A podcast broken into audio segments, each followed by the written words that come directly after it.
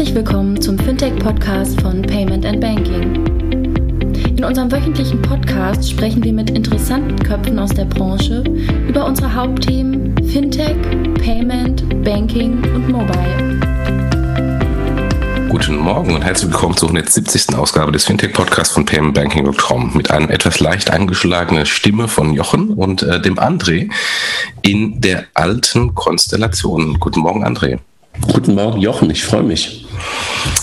Ja, wir hatten ähm, überlegt, äh, das dann doch nochmal äh, in der alten, Konstellation zu machen ähm, mit den kommentierten News und das dann doch wieder regelmäßiger, nachdem wir von mehreren Seiten und zuletzt Rudolf Linsenbart auf Twitter ähm, ähm, in seinem äh, Artikel, nee, auf Twitter und in seinem Artikel darauf angesprochen wurden, ähm, dass es doch schön wäre, die kommentierten News wieder machen, äh, zu machen. Äh, irgendwie, ähm, sind die, irgendwie sind die sozusagen äh, verloren gegangen im Laufe der Zeit. Ne? Wir haben es eine Zeit lang noch gemacht und irgendwie ist es still und leise plötzlich vorbei gewesen. Ja, liegt, liegt natürlich an der Erweiterung der, der, der Hosts im, im Podcast und natürlich, ähm, es ist ein Riesenaufwand. Ja, absolut. Und ich glaube einfach, ähm, es lag dann auch daran, dass wir nicht mehr aufgezeichnet haben und ausgestrahlt haben, sondern teilweise auf Halde ausgestrahlt, ähm, ähm, aufgenommen haben. Und da sind natürlich dann News total schwer zu integrieren. Ne? Das stimmt, genau, ja. Was haben wir uns vorgenommen? Ähm, ja, wir wollten jetzt mal, und bevor wir loslegen, nochmal den Dank an äh, unseren Sponsor BSP One in, in diesem Monat. Herzlichen Dank an, an euch, ähm, besonders, besonders an BSP One. Herzlichen Dank, weil die sind der erste Sponsor, der das zweite Mal bei uns im Podcast und im Blog äh, sponsort. Ähm, und äh, BSP One ist auch der erste Sponsor, den wir überhaupt hatten. Also von daher freuen wir uns doppelt, ähm, dass die wieder da sind. Insofern vielen, vielen Dank, äh, Jungs.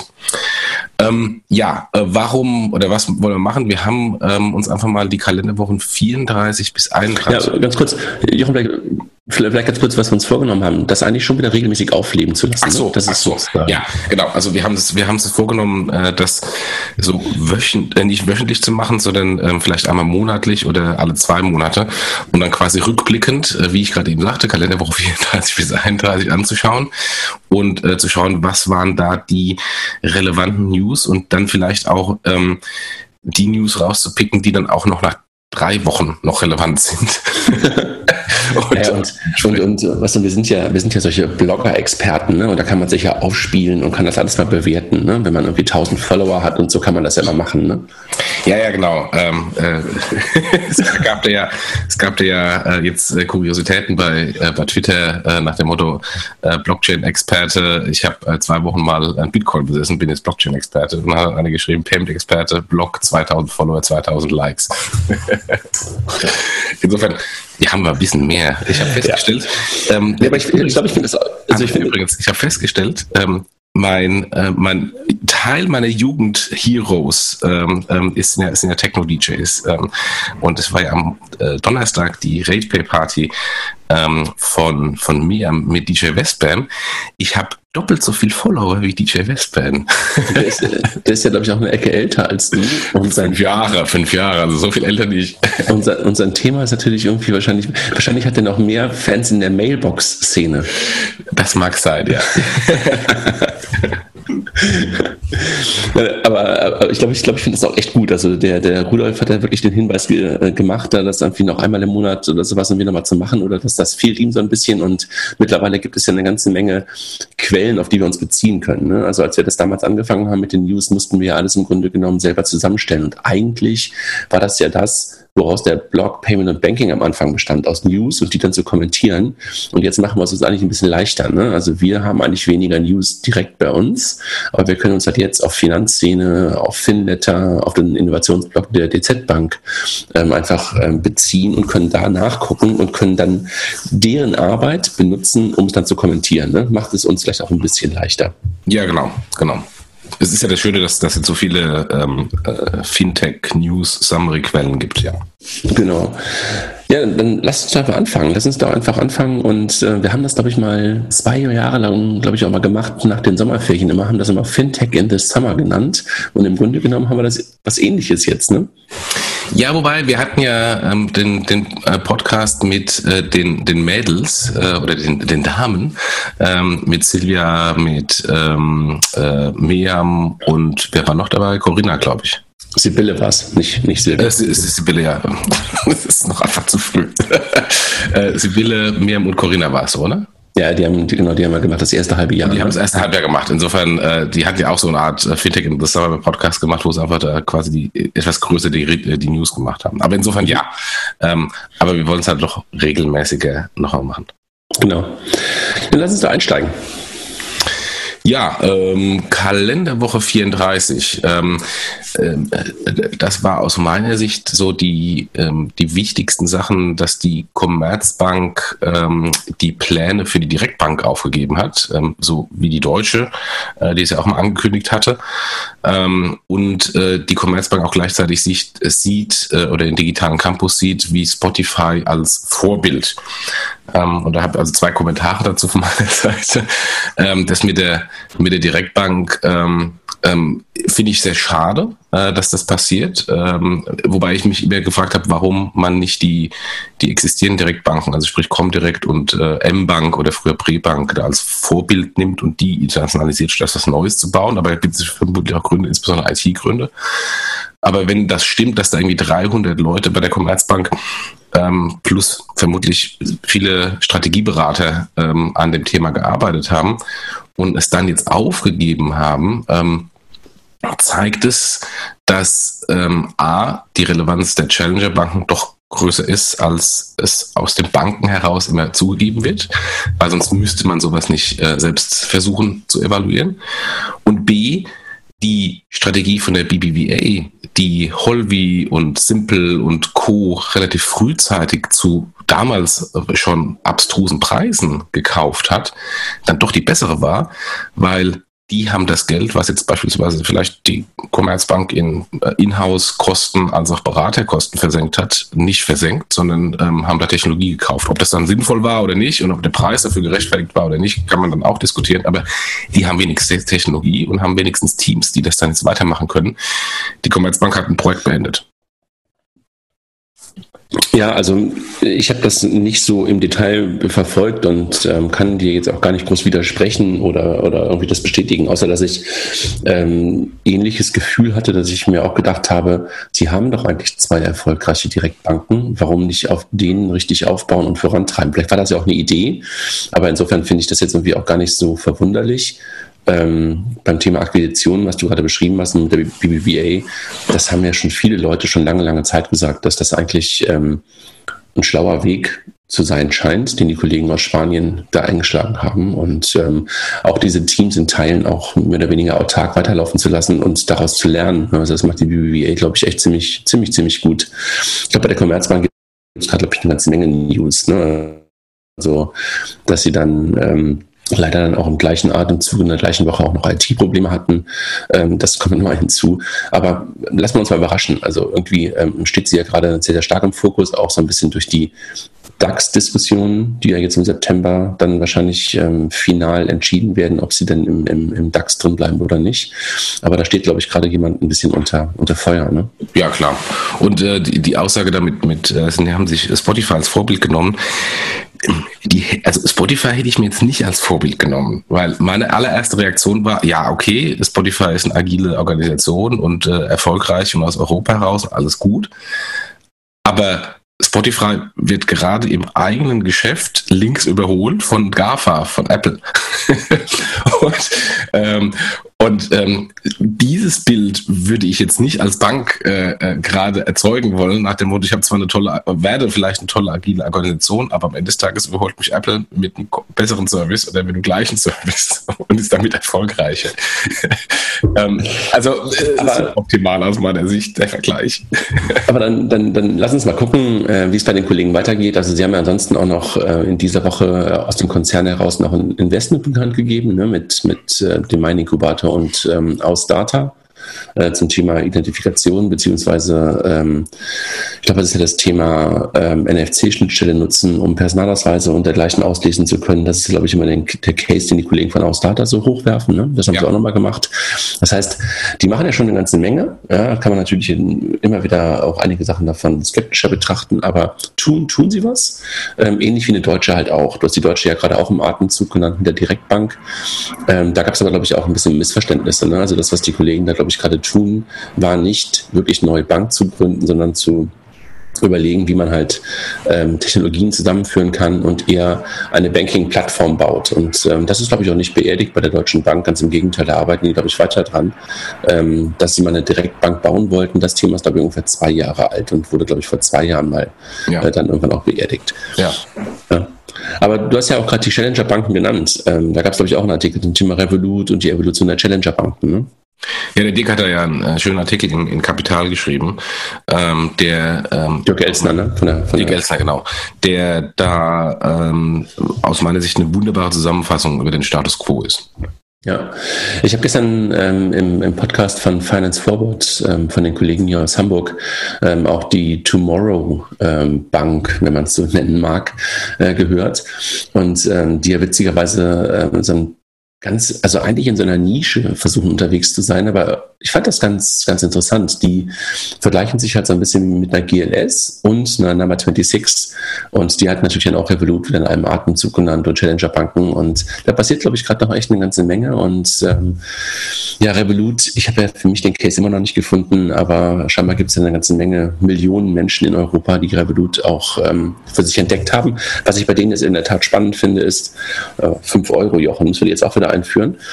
Ähm, ähm, dass sie halt das Thema ähm, Trading jetzt auch ähm, angehen, ne? was irgendwie, ähm, nachdem Robin Hood das ja in den USA sehr, sehr stark vorangetrieben hat, so ein bisschen ähm, ja eigentlich nicht so richtig vorangetrieben wurde in den letzten zwei Jahren oder wo eigentlich nicht so viel ähm, im Sinne von ähm, Preisdruck ähm, entstanden ist. Aber jetzt mit Revolut könnte ich mir vorstellen, dass da wirklich auch wieder was passiert und ähm, dass dieses Thema Trading ähm, auf einer anderen Ebene dann nochmal ähm, angegangen wird, weil das ist etwas, ehrlich gesagt, worüber ich auch schon seit Jahren nachdenke, da sind viel zu viele Menschen in der Wertschöpfungskette drin im Trading und da sind unglaublich viele Kosten drin. Und du weißt es ja möglicherweise selber, wenn du wirklich mal eine Aktie kaufst, das ist ja mal völlig skurril und verrückt und auch intransparent, was da noch für Kosten entstehen. Ne?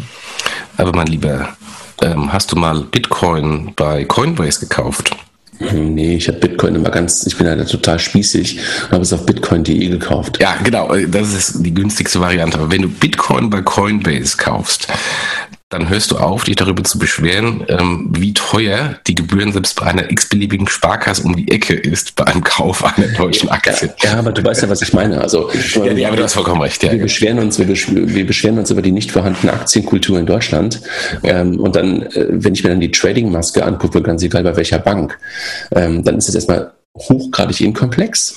Ja, also was du alles ausfüllen musst als, als, als normaler Kunde, um einen Trade zu machen.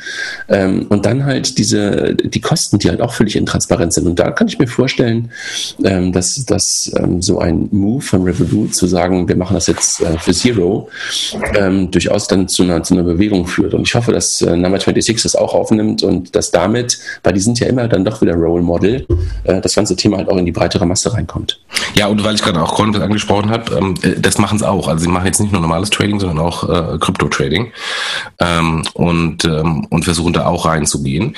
Und ähm, ich glaube, Revolut, ähm, die haben wir am Anfang auch vielleicht ein bisschen zu sehr in eine Ecke geschoben, nach dem Motto, ne, die geben halt irgendwie Pseudo-Prepaid-Karten raus ähm, mit, äh, mit geringer Auslands- oder keinem Auslandseinsatzentgelt. Wo ist denn da der Use Case? Die machen viel, viel mehr mittlerweile. Also die haben ja auch neben dem Trading, was sogar, du angesprochen hast, auch äh, das Thema äh, Geschäftskonten. Ähm, und äh, da kann ich jetzt eine interessante Story zu, zu TraxPay erzählen, weil wir haben sehr viel ähm, Auslandszahlungsverkehr für ähm, unsere Dienstleister unsere US-Entity ähm, und äh, sind da schon seit Jahren äh, weg von der ähm, Bank, über die wir gerade eben schon gesprochen haben, ähm, mit der gelben Farbe, ähm, aus zwei Gründen. Äh, die User Experience im Auslandszahlungsverkehr, äh, im Online-Banking ist grauenhaft und die Kosten sind noch grauenhafter. Und ähm, äh, da sind wir jetzt dann zu TransferWise gegangen, ähm, was das so für einen Bruchteil der, der Kosten den Auslandszahlungsverkehr macht. Ähm, und Revolut macht das Bist du noch da? Oh, ja. Ich habe dich gerade nicht mehr gehört, aber ähm, jetzt bist du wieder da. Sorry. Okay. Ähm, und die äh, und Revolut macht es quasi für umsonst äh, oder für, nochmal für Bruchteile Kosten von ähm, von Transferwise.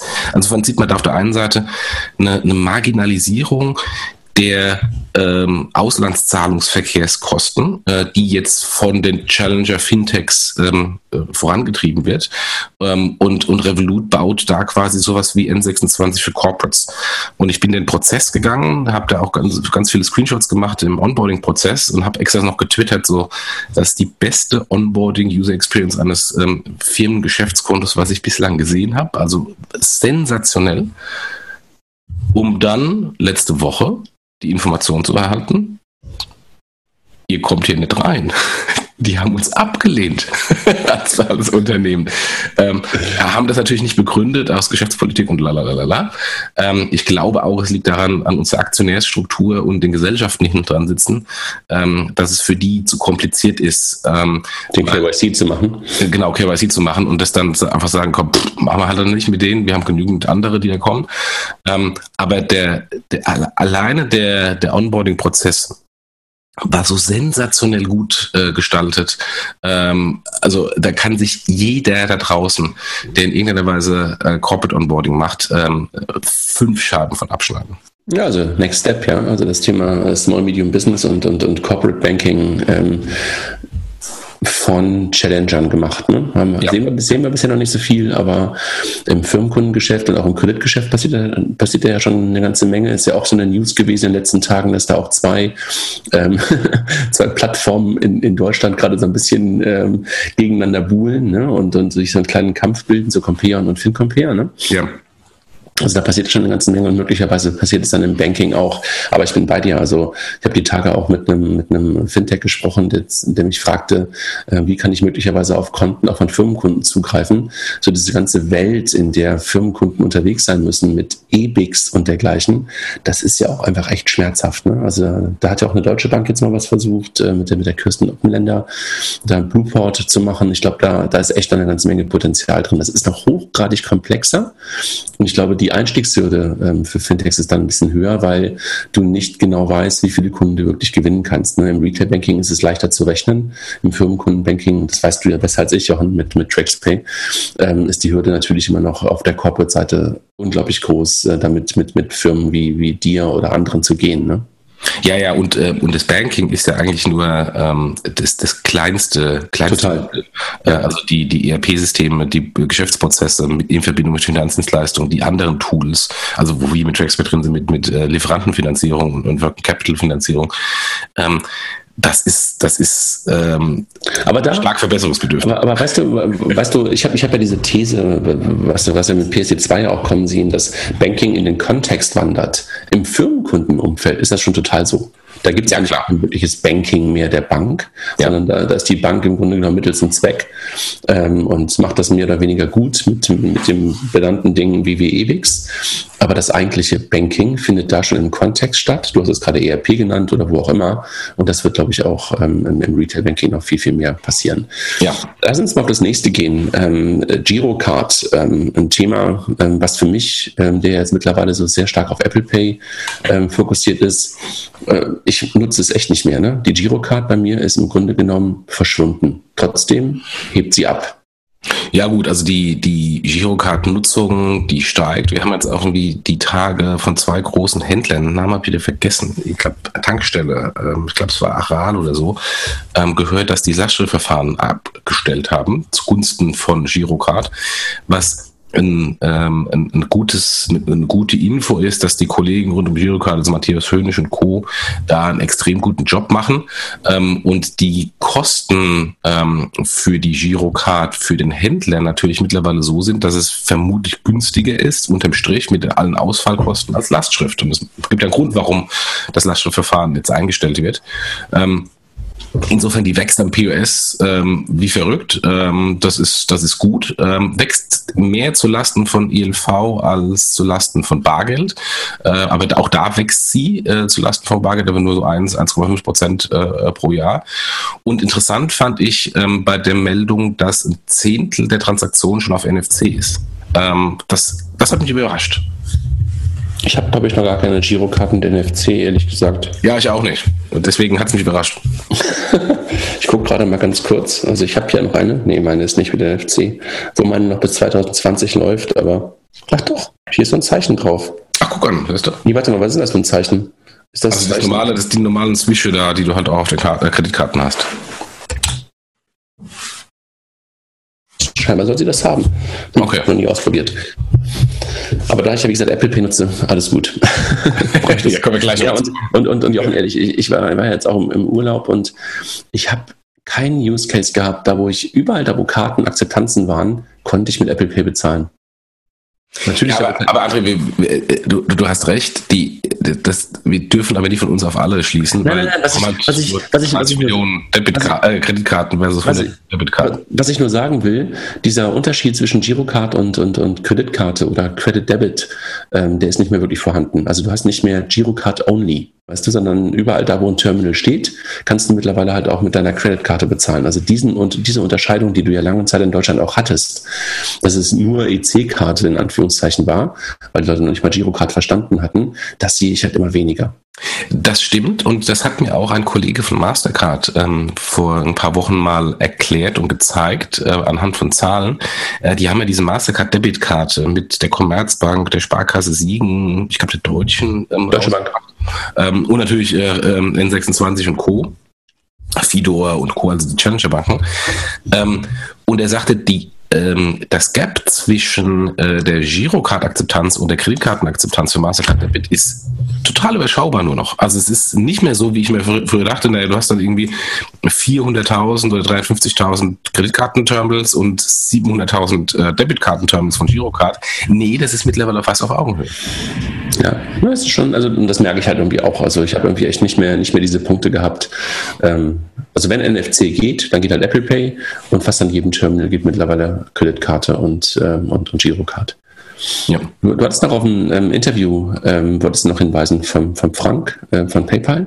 Ja, Frank Keller von PayPal hat ein Interview bei ähm, ähm, IT-Finanzmagazin gemacht. Der Rudolf Wiesenbart hat ein Interview, interviewt zum Thema Mobile Payment, äh, PayPal am POS und so weiter und so fort was jetzt nicht so erhellend war, weil es natürlich jetzt nicht irgendwie großartige News gab, sondern ähm, nochmal eine, eine gute Zusammenfassung des Status Quo und äh, was halt rauskam, Mobile Payment braucht Mehrwerte.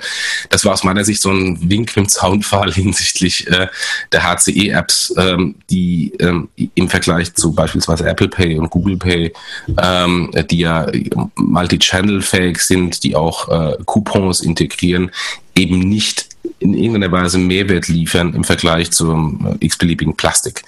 Ähm, das kann man natürlich auch sagen, das muss er aber auch sagen, weil äh, PayPal viel teurer ist am POS und er deswegen einen signifikanten Mehrwert liefern muss, damit PayPal überhaupt relevant wird am POS. Das ist eine andere Sicht äh, der Medaille. Aber insofern, ich bin da vollkommen bei Ihnen. Ähm, Mobile Payment wird nur dann relevant, wenn der Kunde einen signifikanten Vorteil hat, weil warum soll er sonst dann von dem einen Formfaktor auf den anderen Formfaktor wechseln und sich diesen Hassel antun, den ja beispielsweise Klaus Igel bei uns schön im, Blog erklärt hat, was es teilweise für ein Aufwand war, diese HCE-Apps zu installieren und zu mhm. aktivieren. Ich habe immer noch keine. Also dadurch, dass ich halt irgendwie auch ähm, in der Apple-Welt bin, habe ich immer noch keine HCE-App irgendwie installiert. Du? Android, was ist das? ich habe ja auch lustigerweise, der, der, der, der Arnulf war ja jetzt so ein Jahr, anderthalb in der Android-Welt und jetzt in seinem neuen Job ähm, ist er dann wieder zurück in die Apple-Welt gegangen. Dann habe ich ihn auch gefragt, und wie ist es? Dann meinte er so, ja, es ist halt an allen Nuancen ein Tick besser. iOS. Jetzt kann man natürlich sagen, es gibt diejenigen, die wissen das es gibt diejenigen, die müssen unbedingt es ausprobieren und dann feststellen, dass es so ist und dann zurückzukommen. Ja, aber das ist doch gut. Also muss, manche Menschen müssen es sonst mal ausprobieren und genau. uns dann sozusagen bestätigen in unserer, in unserer Verbohrtheit. Genau. Weil wir sind ja verbohrt. Genau, wir sind einfach nur verbohrt. Genau. Du hattest ja, noch eine. Dann hast du äh, große Gratulation, die BAFE-Lizenz bekommen. Ja, ich muss ehrlich gesagt sagen, ähm, wir und vor allen Dingen Cornelia und ihr Team haben halt eine großartige, großartige Leistung ähm, vollbracht. In der Tat sind wir wohl. Also du ähm, heißt Figo.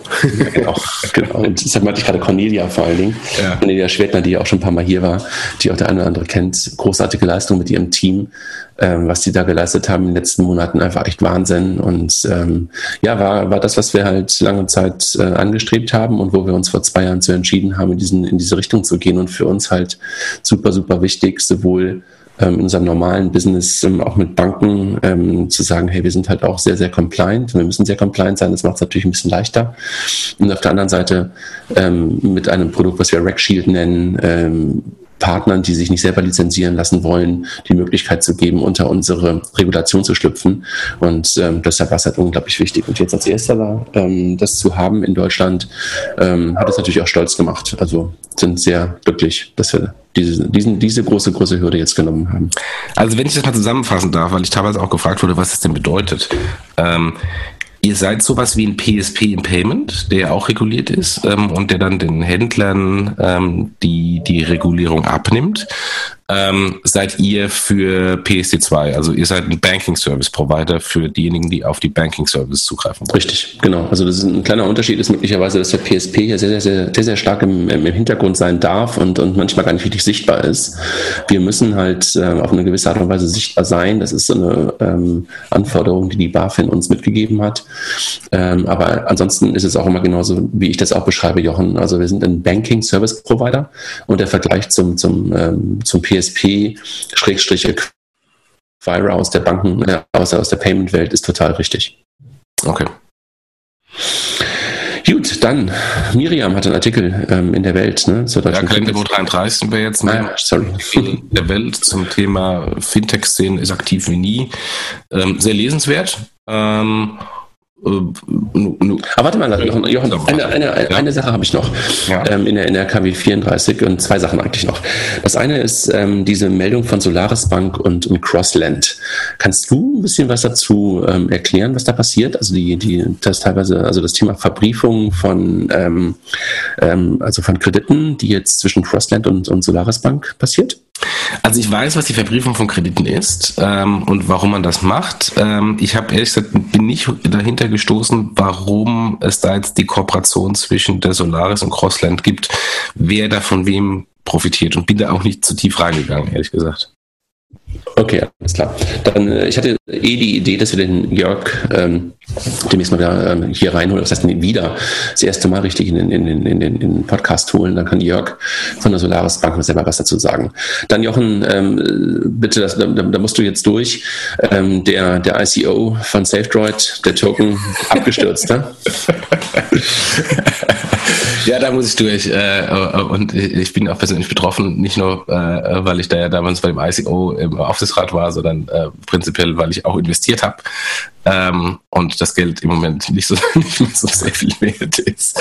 Ähm, ja, ähm, so ist es halt, wenn, wenn, äh, wenn dieser, diese PR-Strand hat natürlich mit der Community sehr viel ähm, kaputt gemacht. Ähm, dann hat die Community lange geschrien, dass es doch endlich mal losgeht. Äh, ich meine, die Jungs haben jetzt einigermaßen geliefert. Sie haben jetzt diese Crypto-Saving-App geliefert. Ähm, die ist da, die funktioniert so einigermaßen. Also es ist noch, es ist noch relativ frühe Phase, ähm, aber die ist, die ist downloadbar. Man kann es nutzen. Ähm, haben jetzt tatsächlich äh, an verschiedenen Exchanges den, den Token gelistet.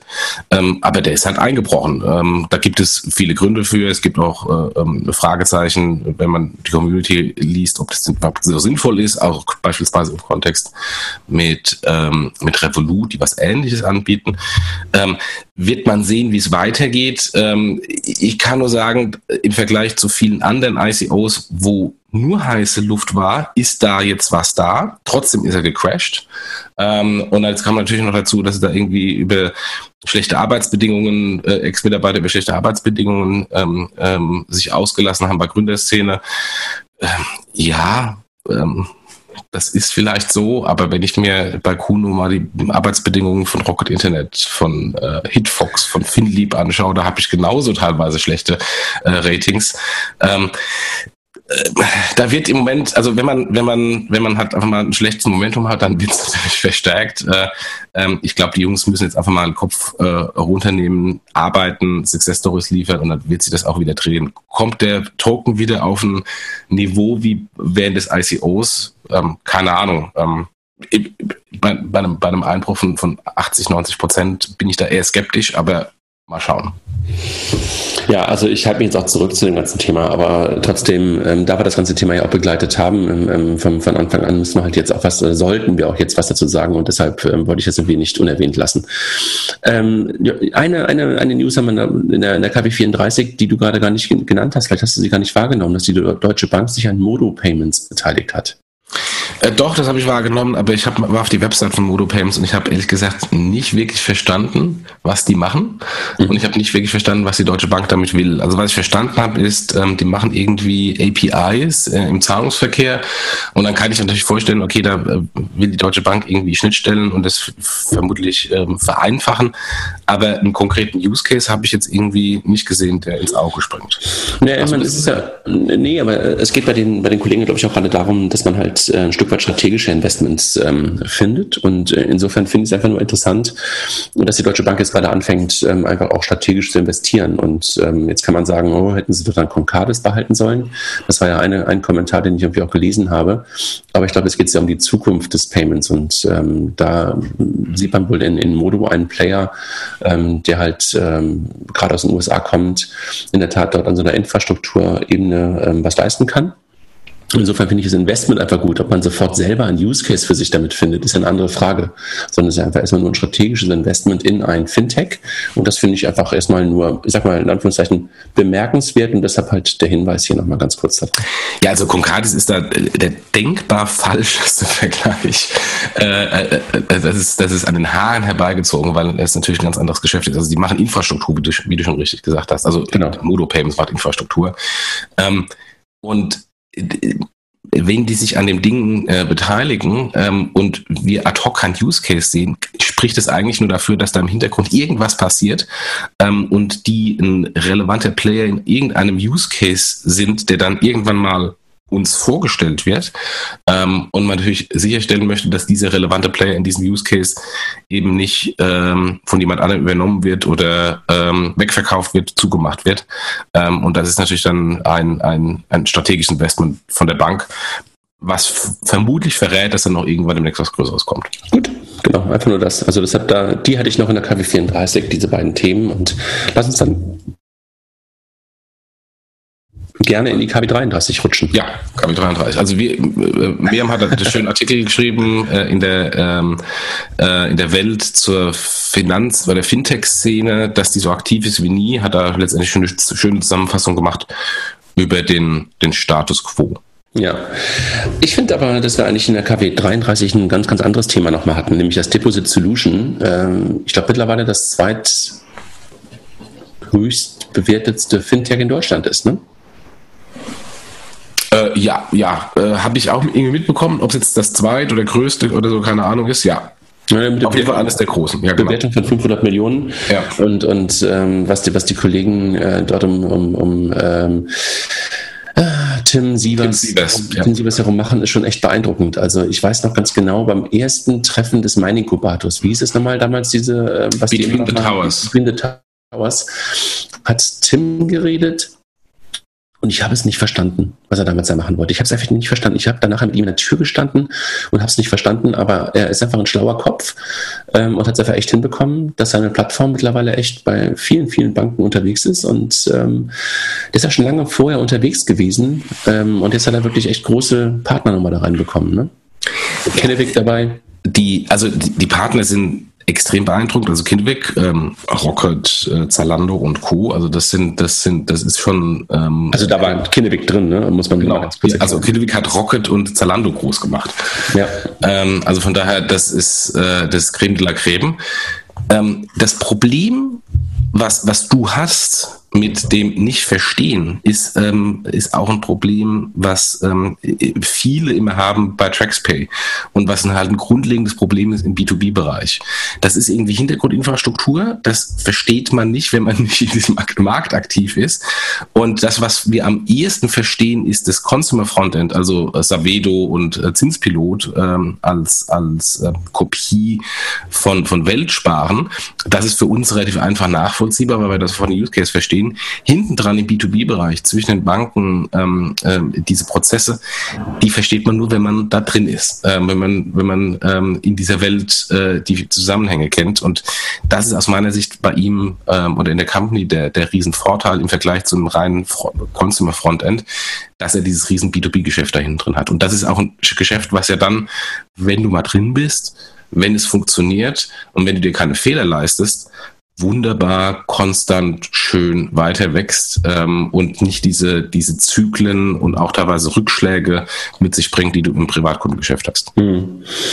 Hast du recht. Aber das, da kommt er ja ursprünglich auch her, ne? also aus einer, aus einer Mieterverwaltungssoftware. Also das haben sie irgendwie auch gemacht und ähm, daher kommt ja auch dieses ganze Treuhandmodell, was ja, ja. Ähm, dann auch für äh, Zinspilot benutzt wird. Und ja. ja, also bin gespannt. Ich würde mich freuen, wenn wir Tim irgendwann auch mal ähm, in den Podcast bekommen. Der hat letztens mal irgendwann bei, bei Philipp Westermeier im OMR-Podcast äh, Rede und Antwort gestanden. Einfach interessant, also wie Tim auch teilweise die Welt sieht und ähm, echt ein langfristig ähm, denkender Mensch. Also äh, das Angebot äh, steht, steht schon lange. Der Christian äh, Thiessen, der CEO der Consumer-Teil von, äh, von ähm, äh, Tim, also quasi Savedo und Zinspilot, der hat schon mal angeboten, dass wir da gemeinsam einen äh, Podcast machen. Äh, das fällt mir jetzt gerade ein, wo du es ansprichst. Ja, das mal, äh, mal ich, ich komme mal darauf zurück und versuche mal da die beiden Jungs mal in ja. zu holen. Dann hast du einen Artikel geschrieben zum Thema Wirecard überholt Deutsche Bank. Ja, das war für mich äh, die, die, die Hauptnachricht im, äh, in der Kalenderwoche 33, dass ähm, Wirecard eben nicht nur die Commerzbank überholt hat in der Firmenbewertung oder Unternehmensbewertung, sondern auch die Deutsche Bank. Also mit, wenn man, wenn man Wirecard als Bank nimmt, die teuerste, am meisten bewerteste äh, deutsche Bank ist, aber sie haben auch eine höhere Bewertung als, ähm, ähm, ich glaube sogar die Deutsche Börse und viele andere DAX-Konzerne. Äh, sind, glaube ich, mittlerweile Nummer vier oder so oder Nummer fünf meist bewertete DAX äh, oder Deutsche Company, aber noch nicht im DAX drin. Insofern, die werden vermutlich in den, in den DAX einziehen. Und ich habe ähm, äh, da mal einen Artikel geschrieben, Fintech Players Smoke Incumbents, also nach dem Motto, die, die Fintech Players, die, die rauchen ähm, äh, die äh, etablierten Anbieter oder fressen sie zum Frühstück, je nachdem. Etwas provozierend geschrieben, auch mit ein paar, mit ein paar Vergleichen, ähm, auch im Kontext Adyen, wie schnell und groß Adyen ähm, ist und was für eine Bewertung die hat im Vergleich zur Commerzbank und zur Deutschen Bank, wie groß PayPal ist zu allen anderen deutschen börsengelisteten Banken zusammen. Ähm, da sieht man, dass das Thema Fintech eben nicht, wie viele bei uns in, in, in Deutschland, das nur als Start-up-Thema sehen, sondern wenn es ein Startup schafft, groß zu werden, und wir haben die vielen Startups, die bei uns, ich habe es mal als Babys benannt, ähm, ähm, wenn die mal groß werden, dann sind sie eine ernsthafte Konkurrenz ähm, zu, äh, zu den etablierten Anbietern. Und natürlich werden von den 400, 500, 600, 700 Startups, die wir haben, nur ein Bruchteil überhaupt so groß, aber die zwei, drei, vier maximal, die schaffen, die werden eine Konkurrenz und das sieht man an Wirecard. Und natürlich, auch das muss man sagen, ich finde die Bewertung maßlos übertrieben. Also sie hat sich abgekoppelt vom, vom Realgeschäft, aber das ist halt manchmal so. Wirecard hat irgendwie einen Ab, äh, Aufschlag und die Deutsche und die Commerzbank haben einen Abschlag. Und ähm, äh, muss der auf der einen Seite so groß sein, auf der anderen Seite so, so, so groß? Ähm, nein, aber das ist halt im Moment die Situation und es ist natürlich auch ein relativ einfaches, triviales Geschäftsmodell versus ein komplexes Geschäftsmodell mit sehr vielen Risiken. Und das honoriert, beziehungsweise dies honoriert. Das war, glaube ich, auch eine Meldung. Das war, glaube ich, auch eine Meldung diese Woche noch bei Heinz Roger, ne? Also, dass man, also bei Heinz Roger Doms, dass man halt irgendwie auch darauf achten sollte, ähm, wo der Kurs sich gerade hin entwickelt hat und dass er sich in der Tat, wie du gerade beschrieben hast, ein Stück weit auch ähm, vom Realgeschäft abgekoppelt hat. Und da gab es jetzt keine Gewinnwarnung, das beim besten Willen nicht, sondern aber einfach nur eine, eine Warnung, ähm, die Wirecard-Aktie, ähm, dass sie halt momentan auch möglicherweise überbewertet ist. Ne? Ja, und es ist auch so eine, so eine self-fulfilling prophecy jetzt natürlich durch den DAX-Einstieg, weil ähm, wenn die in den DAX kommt, müssen ja die ganzen ETF ETFs und die ganzen Fondsinvestoren ihr Portfolio umschichten. Das heißt, sie müssen die Commerzbank rausschmeißen, wenn die Commerzbank absteigt. Und sie müssen, das ist auf jeden Fall, die Wirecard kaufen. Ähm, mhm. Und, ähm, und das sorgt natürlich dafür, dass ein riesen Kaufdruck auf der Aktie ist, der nicht mit dem Kerngeschäft verbunden ist, weil ich glaube, dass die Aktie noch steigt, sondern die, der einfach damit verbunden ist, der muss, der, ich muss die kaufen, weil die in den DAX geht und ich den DAX abbilden muss als Investor. Mhm. Ja. Das ist schon irgendwie echt, äh, ja, da spannend, ne? Ja.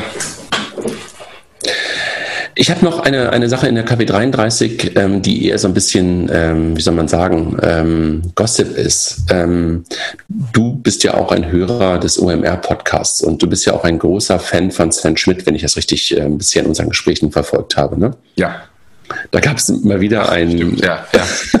da gab mal wieder ein, äh, ein, ein Podcast und auch ein Gespräch zwischen, zwischen Sven Schmidt, also VC-Experte, bei Philipp Westermeier mit Frank Thelen ne, über ähm, die Krypto-Plattform, äh, wie heißt das Ding nochmal? Neu. Neufund oder irgend so. Neufund. Ja.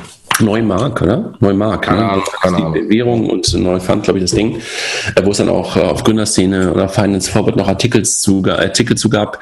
Ich will da gar nicht ähm, groß inhaltlich was zu sagen, weil ich auch nicht so tief in diesem Thema drin bin. Aber ich kann es ja für jeden mal empfehlen, ähm, Sven Schmidt da mal zu hören. Und nee, nee, nee, kannst du nicht mehr. Äh, doch, Podcast doch, äh, zu hören nicht, generell okay, zu ja. hören, weil er mal Gründerszene mit, mit, mit dem ähm, ähm, wer ist denn mal der, der Kollege Hüsing, genau, auch immer einen, einen Podcast macht, einmal die Woche und auf ähm, ähm, auf, auf OMR halt auch immer wieder mit dem Philipp einen, einen Podcast macht. Aber auf Finance Forward hat er halt nochmal einen Artikel dazu geschrieben, Sven Schmidt, zu, den ganzen, zu dem ganzen Thema und hat sich nochmal zu dem Thema ausgelassen und hat es nochmal da versucht darzustellen, wie das ganze Thema aus seiner Sicht ähm, zu werten ist. Also kann ich wirklich nur jedem empfehlen, das mal zu lesen. Ja, also äh, ich fand dieses, diese Story sehr interessant, weil ähm, sie durch das, durch die Beschwerde von Thelen und äh, dann am Ende des Tages das, den Rückzug dieses Podcasts, also äh, die Listing des Podcasts, erst richtig groß geworden ist. Und es ist halt nochmal ein Beispiel für PR. Ähm, vielleicht einfach mal die Fresse halten und nichts sagen, dann interessiert es morgen keinen mehr. Statt sich zu beschweren und dann jeder, jeder, jeder bekommt mit, was denn eigentlich gesagt wurde. Und also ich habe ich hab mir das ähm, äh, nicht angehört, aber ich habe äh, ähm, äh, dann sein Statement gelesen vom, vom Sven Schmidt. Und ähm, also ich finde ihn prinzipiell immer auch sehr gut und er legt ja auch immer extrem die Hand in die Wunde, was ich, was ich sehr gut finde. Manchmal vergreift er sich dann im Ton und vor allem im äh, hinken die Vergleiche. Und in dem Fall hat der Vergleich äh, gehinkt, weil er gesagt hat, diese, dieser Vorgang rund um diese ICOs, der aus meiner Sicht ähm, hochverwerflich ist, ähm, und da hat er vollkommen recht, nämlich die Tatsache, dass es da äh, Insider gibt, die im Rahmen eines ICOs ähm, Tokens kaufen und den äh, Token, anders als beispielsweise bei mir und SafeDroid, ähm, nach dem ICO mit einer garantierten Wertsteigerung zurück wegverkaufen an die Token-Issuer. Ähm, und das alles zu Lasten der, ähm, der Masseninvestoren, die dann sagen, ja, weil der und der eingestiegen ist, ähm, mache ich, das, ne? äh, mach ich das auch. Das ist eine neue Art von Influencer-Marketing. Das, das ist aus meiner Sicht Betrug und, ähm, und da muss, äh, und das hat, das ist das, was der Sven Schmidt ähm, äh, zu aber Recht. Dann, aber Sven hat es halt Schneeballsystem genannt. Genau, zu Recht kritisiert hat und er hat es Schneeballsystem genannt und das hakt dann und das ist das Problem. Ähm, und deswegen ist auch zu Recht, dass es dann zurückgezogen wurde. Hätte er nicht Schneeballsystem gesagt, sondern einfach gesagt, das ist Betrug und das Insider-Trading. Und da braucht man eine BaFin, da braucht man einen SEC, da braucht man eine, eine Marktkontrollierer, der oder Regulierer, der das anschaut und das kontrolliert. Ähm, äh, da bin ich vollkommen bei ihm. Und, ähm, und insofern ähm, ist das Thema jetzt total eskaliert worden und aus meiner Sicht ähm, ein, ein, ein Bumerang für Frank Thelen und Co., weil ähm, der Sven Schmidt hat mit dem Ausnahme des hinkenden Vergleichs inhaltlich total recht. Lassen wir mal so stehen und Leute können sich selber ein Bild darüber machen und einfach mal den Artikel äh, bei Finance Forward ähm, lesen. Ne? Ja. Dann gab es noch ein, ein, äh, Jochen, ich bin, ich bin irgendwie, ähm, ich gucke nochmal in die KW 33 und da gab es eine Meldung, dass Peter Thiel beziehungsweise ähm, sein, sein Investmentvehikel ähm, Valar Venture, was ja auch bei Zinspilot, also bei Deposit Solution und auch bei Number 26 drin ist, erneut in Deutschland ein Investment gemacht hat, eine Steuer-App bei Taxfix. Ja, ja, also ähm, da passiert gerade auch nochmal auch, auch noch eine ganze Menge in diesem, ich sag mal, erweiterten Banking-Umfeld. Ne? Also diese ganzen ähm, Steuersachen, die uns ja auch ähm, alle immer wieder beschäftigen, mindestens einmal im Jahr, die werden gerade auch nochmal ähm, wirklich anders digitalisiert. Ne? Ja, wobei ich ganz ehrlich sagen muss, ich, ich meine, Steuer-Apps irgendwie oder Steuerprogramme Old-Fashioned Steuerprogramme äh, seit gefühlt 500 Jahren. Ähm, die sind jetzt alle von der User Experience natürlich nicht so prickelnd, ähm, aber das ganze Thema Steuer ist natürlich von der User Experience insgesamt nicht so prickelnd. Ähm, das kann man alles besser machen, aber, äh, aber ja, aber aber ich, ich, ich, ich glaube, du musst versuchen, das sozusagen mehr in den, mehr in den Alltag reinzubekommen. Also, weißt du, und nicht nur einmal im Jahr. Und das ist ja das, was die ganzen die Steuerprogramme so machen. Und ich glaube, das ist, glaube ich, irgendwie die, die, die Kunst darin, dass du es halt versuchst, mehr, ähm, ähm, ja, sozusagen ähm, aktuell jeweils äh, den Leuten anzuzeigen, dass, ja, das, stimmt. dass es steuerrelevant ist. ja. Ja, das ist für mich irgendwie der, der spannendere, spannendere Weg dahin. Lass uns mal überraschen, was die Kollegen von Taxfix ähm, Glückwunsch ähm, dort auf die Reihe bekommen. Ja, was hast du noch an, an News ähm, in der KW? 33 habe jetzt nichts mehr. Nichts ähm, mehr. Ähm, ich habe auch nur noch 10 Minuten Zeit, mein Lieber. Ich glaube, wir können dann nicht die ganzen vier Wochen machen, sondern nur noch vielleicht KW 32 machen. dann lass uns darauf gehen. Ich muss mal KW zum Balletttraining fahren. ich sehe dich gleich wieder im Tütü. genau, die Weltmeisterschaft nächstes Jahr sichern. ich sehe dich im Tütü. Das ich falsch verstanden. Die Weltmeisterschaft meiner Tochter nächstes Jahr sichern. Geil, Jochen ist der Ballettvater. Ich freue mich darauf. Es ist immer so schön, dass ich mir das vorstelle, wie er da am Rand steht, an der Stange.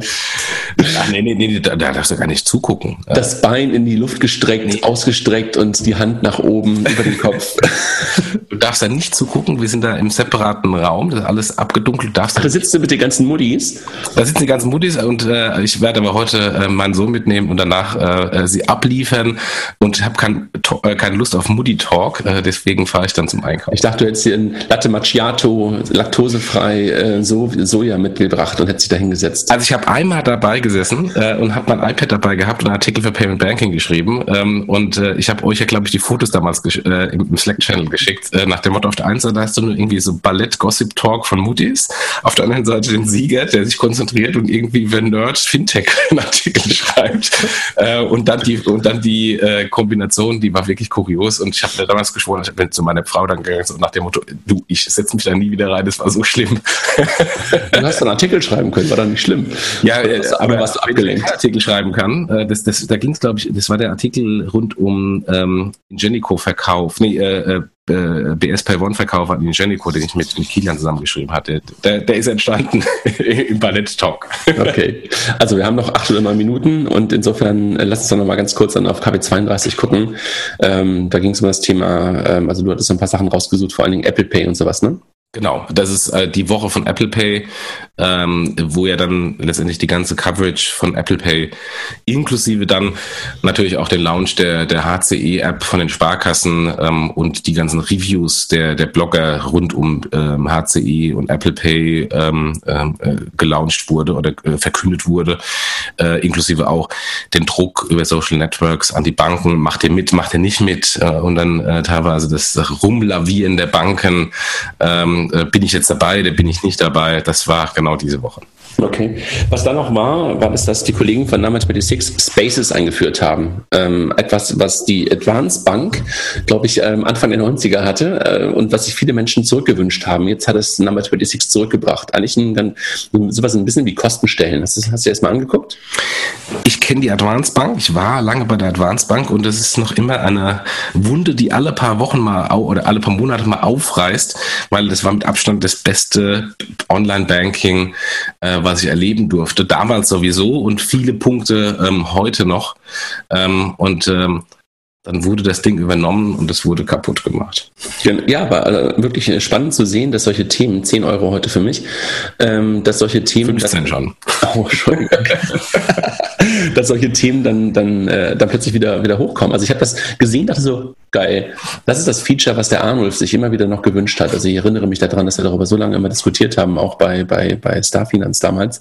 Und Arnulf war immer der große Freund von, von den Unterkonten, weil er damit irgendwie jede, jedes Familienmitglied äh, in einen Space in einer Mathematiksprache ähm, ähm, betrachtend reinpacken hätte können. Ja, aber äh, erinnere dich doch bitte mal an ähm, Contest ähm, und die Contest-Idee mit den Unterkonten für die Mehrwertsteuer und für die Klar. Kapitalertragssteuer, In die gleiche Richtung. untergebucht wird. Das ist genau das Gleiche. Ja klar, keine Frage. Also ähm, ein bisschen muss man sich ja manchmal selber verarschen, dass das Geld irgendwo zwar noch da ist, aber dann doch weg ist. Ne? Ja, ja. Ja, das ist äh, in der Tat so. Dann eine schöne Meldung von Aux Money, ähm, ausgezahlte Kredite, ähm, erste Mal über eine Milliarde. Ne? Richtig, ja. Herzlichen. Glückwunsch an, an, an Raphael, den ich auch mal gefragt habe, ob er auf einmal zu uns kommen mag. Und äh, er meinte, er hätte noch nie eine Einladung bekommen, war aber nicht böse, sondern ähm, sagte, klar, komme ich gerne mal zu euch und, ähm, und stelle euch mal sozusagen Aux Money ähm, im Detail vor. Ja, gerne. Jochen, ähm, ansonsten ähm, vielleicht hast du noch etwas aus dieser Woche. Ähm, sonst können wir langsam mal zum Schluss kommen, oder? Ja, Kilian hat einen schönen Artikel für Payment im Auto geschrieben. Das soll jetzt nicht irgendwie nochmal äh, der Versuch sein, hier ein paar Klicks im Payment Banking Blog zu generieren. Äh, da sind wir äh, mehr als happy ohnehin. Ähm, sondern ähm, ich fand den Artikel sehr beeindruckend, weil ähm, ich mir teilweise halt immer ähm, am Kopf gekratzt habe nach dem Motto, was passiert denn eigentlich? Was, was treibt denn die Daimlers, die VWs dieser Welt da äh, PSPs zu kaufen und so stark ins Payment-Geschäft einzusteigen? Und der, der Kilian hat da äh, aus einen schönen, schönen Artikel geschrieben, im, der dieses alles mal zusammenfasst, warum denn Payment im Auto relevant werden könnte und was dann halt dann doch, wie schon Äh, also ich finde das ehrlich gesagt, also wir haben, wir haben mit Daimler ähm, von, von, von Figo-Seite, ich glaube schon im Jahr 2014 auch darüber gesprochen und das macht total Sinn, weil das einfach ähm, einer der, der, der, der wesentlichen Touchpoints ist, in dem du dich befindest und ähm, auch Momente sind, wo du dich halt mit Themen beschäftigen kannst und insofern ist da Banking und auch Payment im Auto, vor allen Dingen dann auch im autonomen Auto, mehr mehr und mehr relevant. Und wenn du das dann mal betrachtest auf die komplette Wertschöpfungs-, Mobilität-Wertschöpfungskette, ja, dann ähm, will ich möglicherweise einfach nur noch einen Account haben und dann möchte ich halt äh, mein Car2Go, mein MyTaxi, äh, mein Mercedes Me, um in der Daimler-Welt zu bleiben, einfach über einen Account bezahlen und ich, egal, ob ich, was ich gerade benutze. Und das sind so Dinge, wo ich total, wo ich total glaube, dass es der richtige Weg ist. Mein Lieber, jetzt kommt eine riesen Steilvorlage, die du mir geliefert hast. Ähm, bevor ich irgendwie teuer Geld investiere in irgendeinen luxemburgischen PSP, um da irgendeinen Mist zu machen, Mist ähm, in Anführungsstrichen und gar nicht abwertend, ähm, mit, oder Mist, vielleicht falsche Wort, äh, Visionen umsetze, ähm, bitte mal die Basics fixen. Und genau das, was du gesagt hast, nämlich das Konto von Daimler, was ich habe bei MyTaxi, das Konto von Daimler, was ich habe bei Car2Go, wo die gleiche Kreditkarte hinterlegt ist, wo die gleiche Person ist, wo hinten dran die Firma sogar die gleiche ist, nämlich die Movil, die das abwickelt. ist auch zwei Frontends, aber am Ende des Tages ist es genau das gleiche hinten dran im Settlement. Das mal synchronisieren, weil jedes Mal, wenn meine Kreditkarte abläuft, muss ich in Ja, beiden ähm, Apps separat angeben. Aber das meine ich doch. Also das, ja, aber das ist doch genau der Punkt. Also, äh, dass du wirklich eine, eine Welt, eine User Experience schaffst und äh, in die Richtung muss es halt gehen. Ne? Aber, aber André, das kann ich machen, ohne ein PSP zu kaufen. Ja, das, ist doch völlig wurscht. Das geht doch nur darum. einfach. Ja, also der PSP ist ja nur das andere Thema, aber wurscht. Lass uns nicht, ähm, äh, lass uns möglicherweise dann doch mit diesem Wort enden. Und ich merke, Jochen, wir sollten dieses Format wieder regelmäßig machen, weil also mir macht Spaß und äh, ich glaube, wir haben jetzt gerade fast eine Stunde darüber gesprochen und wir hatten wahrscheinlich nur 10 oder 15 Themen. Und äh, das ist wahrscheinlich zu kurz gekommen in den letzten Wochen und Monaten. Absolut. Und letztendlich kommt es ja auf das wieder zurück, was uns im Blog und im Podcast ja auch ausmacht. Jetzt nicht irgendwie eine News-Schleuder, sondern ähm, Erklärung, Erklärbär und auch pointierte Meinung, an dem man sich auch reiben kann und äh, wo wir uns ja auch dann teilweise auch gerne ähm, äh, rechtfertigen und argumentativ das nochmal unterstreichen.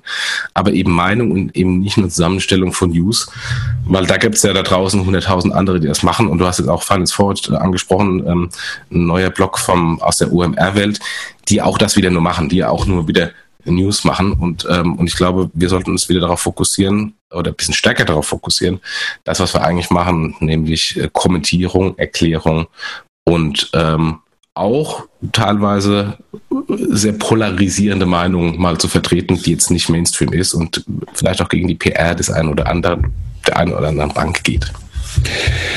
Jochen, wir sehen uns hoffentlich nächste Woche in Frankfurt. Nächste Woche ist ähm, Banken im Umbruch ähm, in Frankfurt. Da sind eine ganze Menge Banker und halt auch Fintechs. Da freue ich mich drauf, dass wir dann eine ganze Menge Leute bestimmt sehen werden und gleichzeitig. In dem Kontext einen schönen Artikel von Boris Janek, äh, Banken im Umbruch, Umbruch wirklich. Das setzen wir auch noch in die, in die Show Notes. Der hat es sehr gut zusammengefasst. Ja, und, und ansonsten noch Banken im Umbruch nächste Woche in Frankfurt und auch unser nächster Bankathon ab Montagabend äh, im Tech-Quartier. Vielen Dank dafür, dass wir im Tech-Quartier sein dürfen. So, ähm, ähm, freue ich mich, wenn wir viele Menschen sehen, ähm, Montag, Dienstag, Mittwoch und äh, wer noch kommen möchte, Mittwochabend zu den Final Pitches ähm, im Rahmen auch der Banken im Umbruch ist herzlich eingeladen. Bitte kurz melden. Ähm, freue ich mich, wenn wir uns nächste Woche in, Frank äh, in Frankfurt sehen. Jochen. Ich komme auf jeden Fall mal vorbei, äh, aber eine rein logistische Frage. Ist das Tech-Quartier platzt doch sowieso schon aus allen Nähten. Habt ihr da mal Platz gefunden?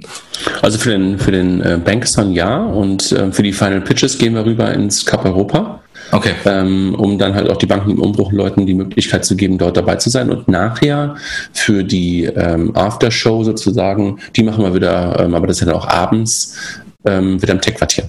Okay, okay. Ja, also, also wir, mal vorbei. Wir wandern ein bisschen. Wir wandern ein bisschen zwischen Tech-Quartier ja, das ist ja, ist ja, und Tech-Quartier, aber das ist ja nicht weit, sind irgendwie zwei Minuten äh, vom genau. zur nächsten her. Genau. Okay. Jochen, dann viel Spaß und ähm, stretch dich gut vorher, ne?